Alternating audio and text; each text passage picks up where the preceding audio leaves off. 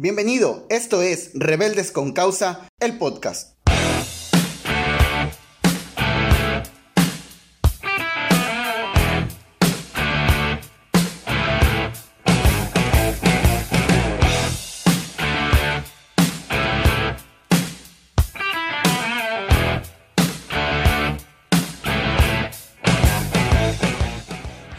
Tercer episodio ya de Rebeldes con Causa.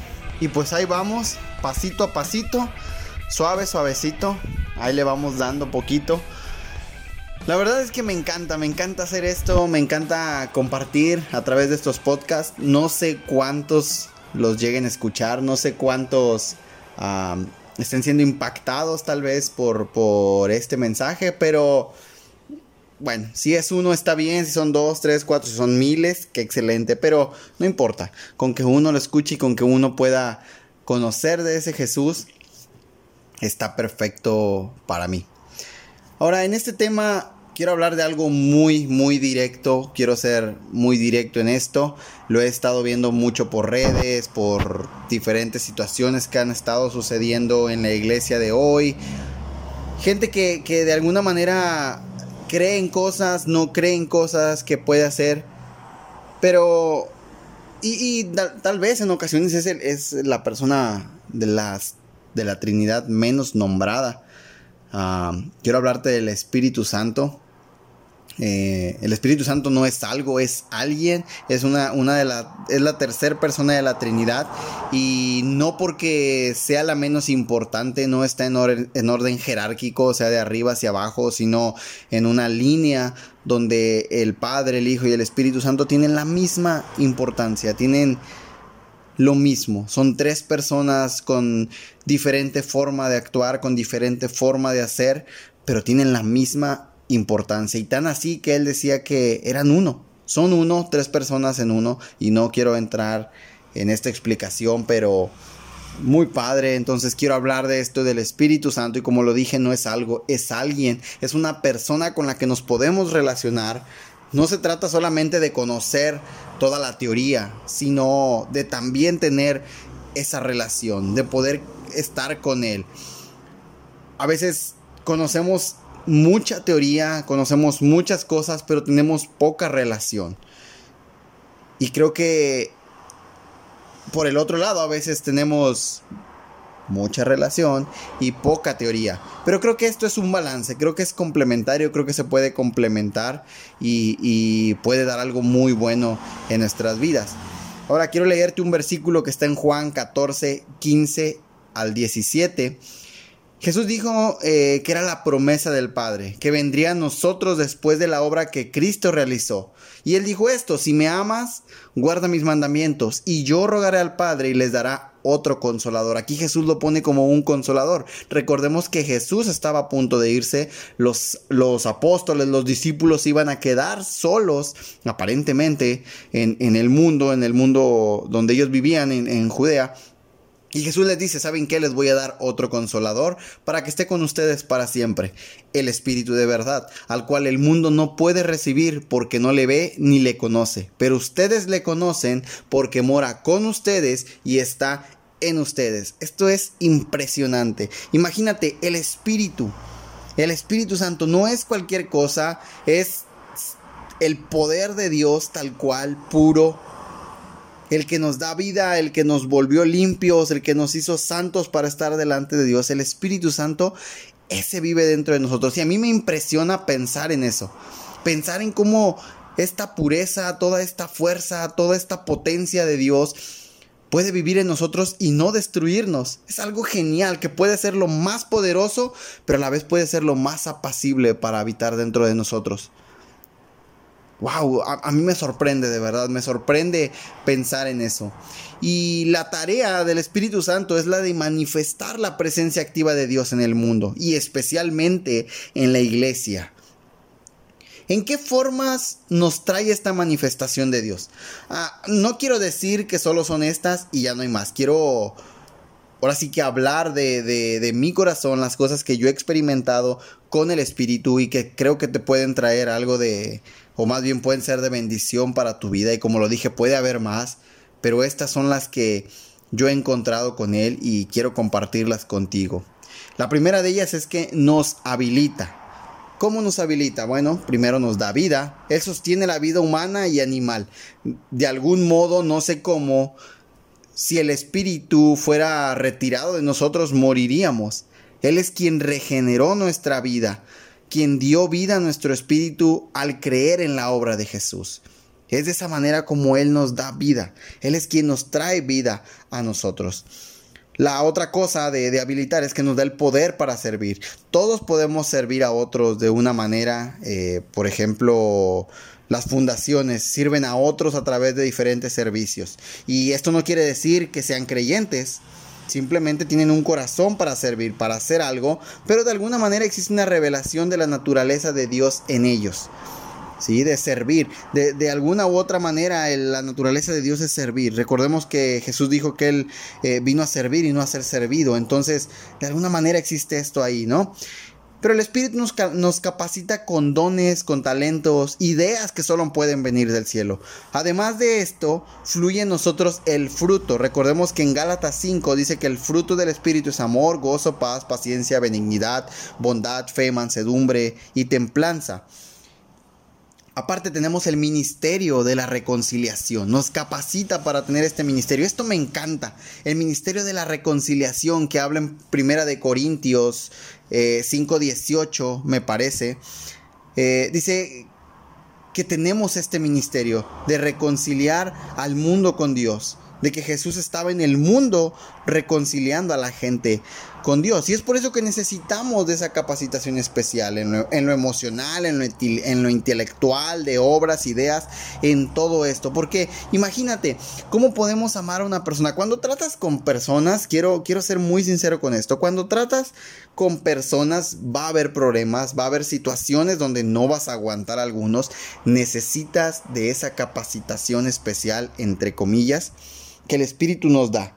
El amor, el gozo, la paciencia, todas estas cosas al tratar con tu familia, tratamos con seres humanos y si somos, aunque seamos cristianos, o no lo seamos, aún así va a haber estas diferencias. Entonces el Espíritu trae esa capacidad para poder amar, para poder gozarnos en tal una tribulación, para traer paz. Todas estas cosas. Él nos habilita para servir. Ahora nos habla por medio del mensaje del Evangelio al, proclamarse eficazmente al corazón de las personas. Cuando nosotros compartimos, nos habilita y Él es el que hace esa transformación. Él es el que trae esa habilidad para transformar, para cambiar, para que la gente pueda abrir sus oídos y sus corazones y ser transformados. La segunda cosa que yo he experimentado que hace es que purifica nos santifica, nos limpia de nuestro pecado. Cuando se habla de que el Espíritu vendría con fuego, eh, es una metáfora de lo que el fuego hace en los metales. El, fuego en los metales lo que hace es eh, purificar realmente. Cuando Juan el Bautista habla de Jesús, dice, ¿saben qué? Viene uno detrás de mí que los va a bautizar en Espíritu Santo y fuego. Muchas veces relacionamos el fuego con, una persona que está arriba de una plataforma gritando, tumbando gente, eh, etcétera, etcétera. Pero realmente es una metáfora. El fuego lo que hacía era purificar. Jesús vino a eso, a purificarnos, a hacernos puros delante de los ojos de Dios para poder acercarnos a Él. Y ahora, eh, escuché una historia por ahí de un, de un, de un versículo que quiero leerte, está en Malaquías 3:39 y dice, y se sentará para afinar y limpiar la plata, porque limpiará a los hijos de Leví, los afinará como oro y como a plata, y traerá a Jehová ofrenda de justicia. Esto está en Malaquías 3:39. Y escuché una historia acerca de, de este versículo. Eran unas personas que estaban haciendo un estudio en este pasaje, por lo que se dieron a la tarea de ir con una persona que purifica metales. No recuerdo cómo se le llama a esta persona. Eh, y cuando empiezan, pues ahora sí que la entrevista o las preguntas, ¿no? Efectivamente el oro, la plata y cualquier metal se mete a una temperatura muy alta para poder sacar todo lo que no sirve y dejar el metal puro y limpio. Todas esas esos grumitos, no sé, no sé cómo llamarlo, flotan porque no sirve, porque es lo impuro del metal y entonces se puede retirar y lo que hace es que deja el metal eh, o el oro o la plata, lo que se esté purificando, lo deja totalmente limpio, pero tiene que ser pasado por ese fuego eh, a altas temperaturas. La segunda cosa es que eh, el encargado tiene que estar sentado para observar el metal, porque si se pasa o, no llega al, tiempo indicado, pues puede dañarlo. Y, y, eh, puede dañar este metal y ya no puede, tal vez ya no sirve para nada. Entonces en esta entrevista le preguntan, bueno, ¿y cómo podemos saber cuando los metales ya están purificados?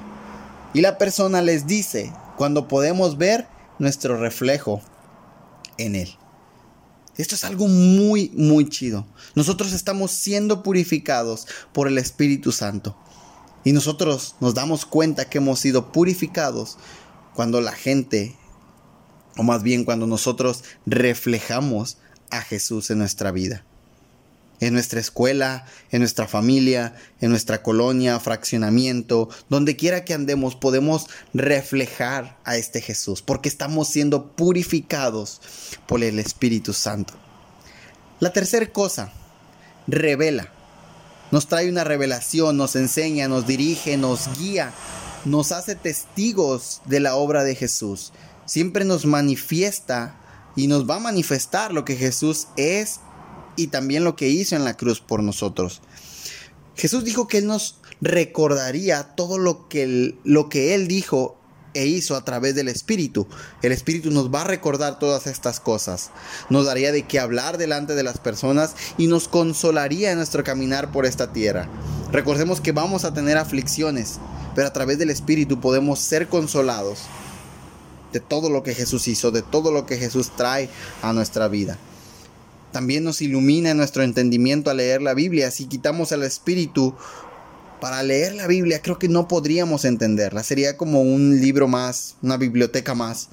No podríamos entender nada. El, Espíritu es quien trae esa revelación, quien nos abre nuestra mente, nuestra mente para poder tener ese conocimiento, nuestro corazón para poder recibir la palabra y nos lleva a accionar en eso. La cuarta cosa, provee una atmósfera piadosa. Él nos trae esta convicción de pecado, pero no una convicción de sentirnos mal, de, sentirnos condenados, de, que, ah, soy pecador y, no me puedo acercar a Dios. No, no, no, sino una, una convicción de amor y de perdón. Una convicción donde decimos, wow, Dios me amó tanto y entregó tanto por mí, que viene esa convicción de decir, ¿sabes qué? Sí estoy mal, estoy haciendo mal y quiero cambiar, quiero ser diferente, quiero que Jesús cambie mi vida, quiero aceptar a Jesús y que me cambie. Inclusive nosotros los que ya conocemos a este Jesús, nos trae eso de decir, oh, por eso es que no podemos pecar, por eso es que no practicamos el pecado más bien, podemos pecar pero no practicamos el pecado. Y cuando pecamos, lo que sucede es que viene esta atmósfera de recordarnos que Dios nos ama, de que Dios está ahí, de que Dios nos perdonó, de que Dios nos liberó. Y viene esa convicción de pecado, decir, oh, sí, y cambiamos y dejamos de hacer eso. Trae paz a nuestra vida, esa paz que sobrepasa el entendimiento. La quinta cosa es que nos da seguridad de nuestra salvación y nuestra posición en Cristo Jesús. Fíjate lo que dice Romanos 8:16. El Espíritu mismo da testimonio a nuestro espíritu de que somos hijos de Dios. Eso es lo que Él hace, nos trae esa identidad de recordarnos que somos hijos de Dios. Como lo dije hace un momento, Él nos recuerda lo que Jesús hizo. Jesús nos, a través de ese sacrificio, nos hizo hijos de adopción y ahora somos coherederos y herederos con Cristo Jesús. Somos hijos de Dios. Y el número 6 y último, pero no menos importante, es que unifica. Y esto es muy, muy especial porque es algo ah, que yo he visto tanto en la iglesia, que no hay esa unificación. Si nos juntamos tal vez los domingos o el día que tú hagas en tu iglesia o que se haga en tu iglesia la reunión, sí nos juntamos, pero en ocasiones no hay esa unificación. Y, hay un pasaje muy especial que, que, habla de esto, que está en Hechos 2, del 1 al 42. Si tú vas muy seguido en la iglesia, tal vez lo has escuchado. Y si no, no te preocupes, yo te voy a contar un poquito acerca de esta historia. Y se conoce como el día de Pentecostés o la venida del Espíritu en algunas, eh, en algunas Biblias, lo marca así, le ponen este título. Pero realmente más que esa, esa situación que sucedió ahí, esa venida del Espíritu, que no quiero decir que no es importante, creo que es, es, es importante saber qué es lo que trajo con esa venida. ¿Qué es lo que sucedió realmente a cuando Él vino? Y la historia es la siguiente.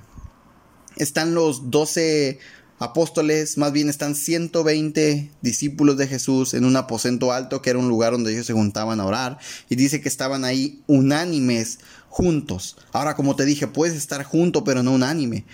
Cuando estás unánime con una persona es porque tienes un mismo sentir. Y dice que estaban ahí orando. Cuando de repente viene un, viento eh, que los llena a todos.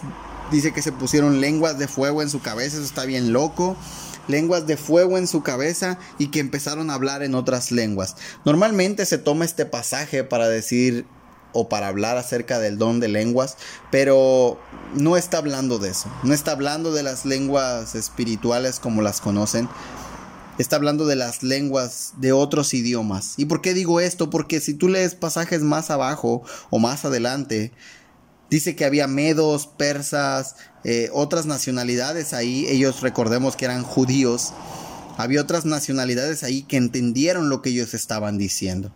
No dice que ellos hablaron en lenguas y que nadie entendió, al contrario, dice que entendieron lo que ellos estaban diciendo.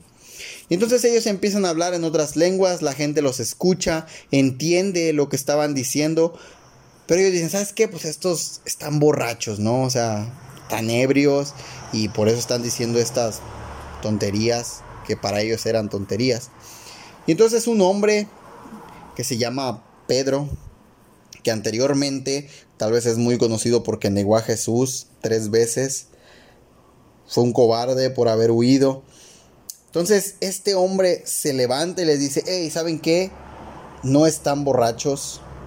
Estos hombres fueron llenos del Espíritu y habla de una profecía que se habla en Joel pero me impresiona lo que el Espíritu hace. Esta es una de las primeras cosas que yo veo. Sí, el Espíritu vino, sí se posaron lenguas de fuego sobre su cabeza. Y eso es impresionante, se me hace muy loco. No puedo imaginar cómo, cómo pudieron haberse posado esas lenguas de fuego, cómo serían.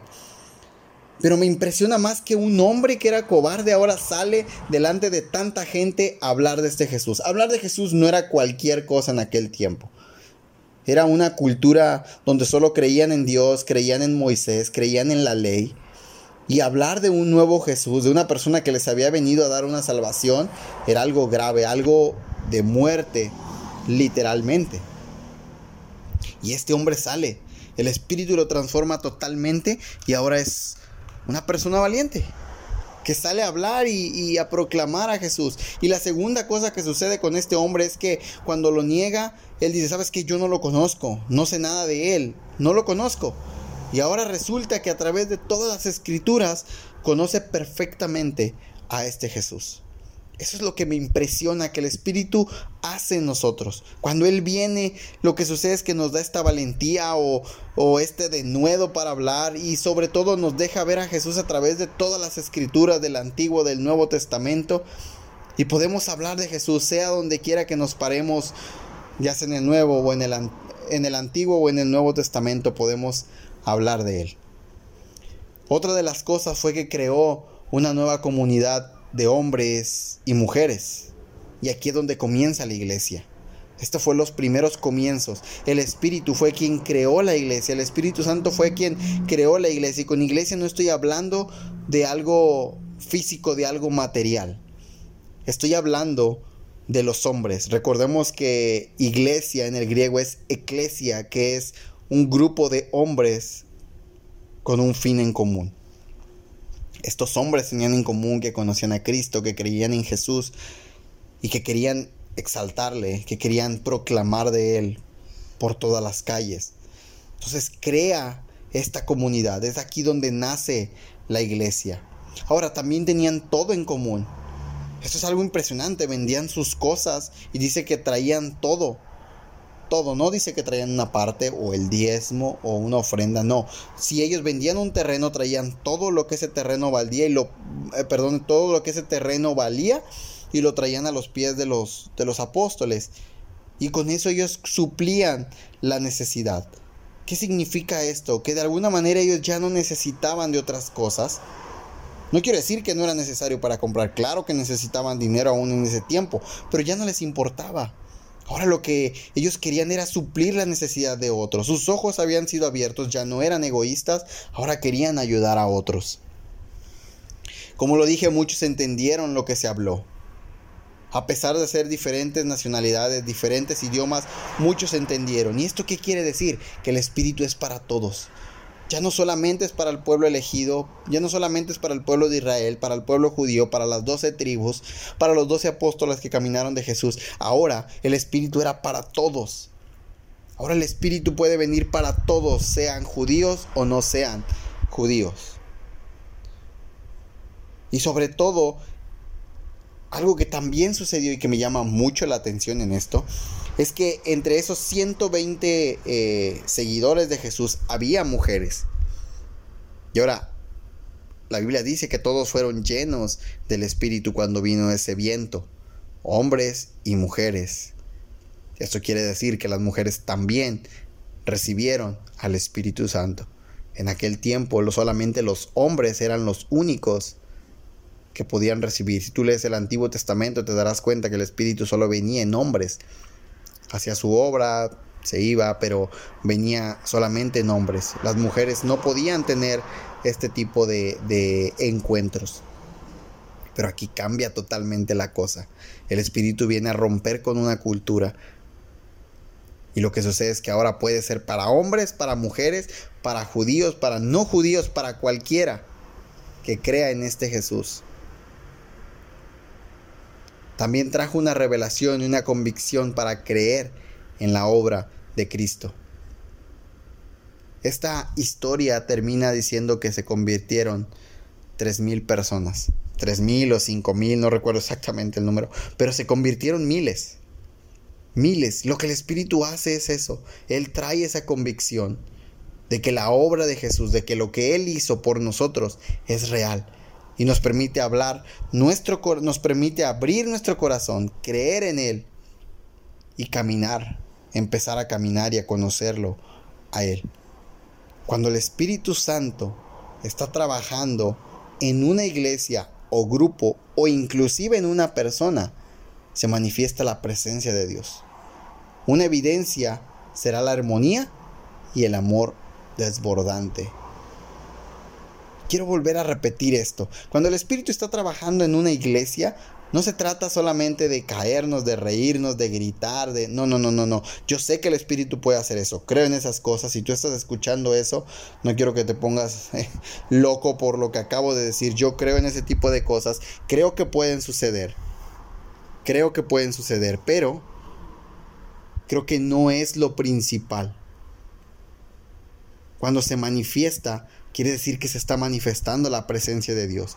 Y hay una evidencia de armonía y de amor que se desborda. Estar en el Espíritu es estar realmente en la atmósfera de la presencia de Dios. Es como nosotros deberíamos caminar cada día, todos los días, estar conscientes de la presencia de Dios en nuestra vida. Esa debería ser nuestra manera de caminar. Saber que tenemos un espíritu que nos recuerda de un Jesús que dijo que nunca nos iba a dejar, que nunca nos iba a desamparar, que iba a estar, para, que iba a estar con nosotros hasta el final de esta tierra. Y por último, estar lleno con el Espíritu Santo es estar lleno de la presencia inmediata de Dios mismo. Y eso, por tanto, resulta en sentir lo que Dios siente, desear lo que Dios desea y hacer lo que Dios quiere. Hablar poder de Dios, orar y ministrar en el poder de Dios y conocer con el conocimiento que Dios mismo da. Esto es lo que el Espíritu hace. Este es el Espíritu Santo.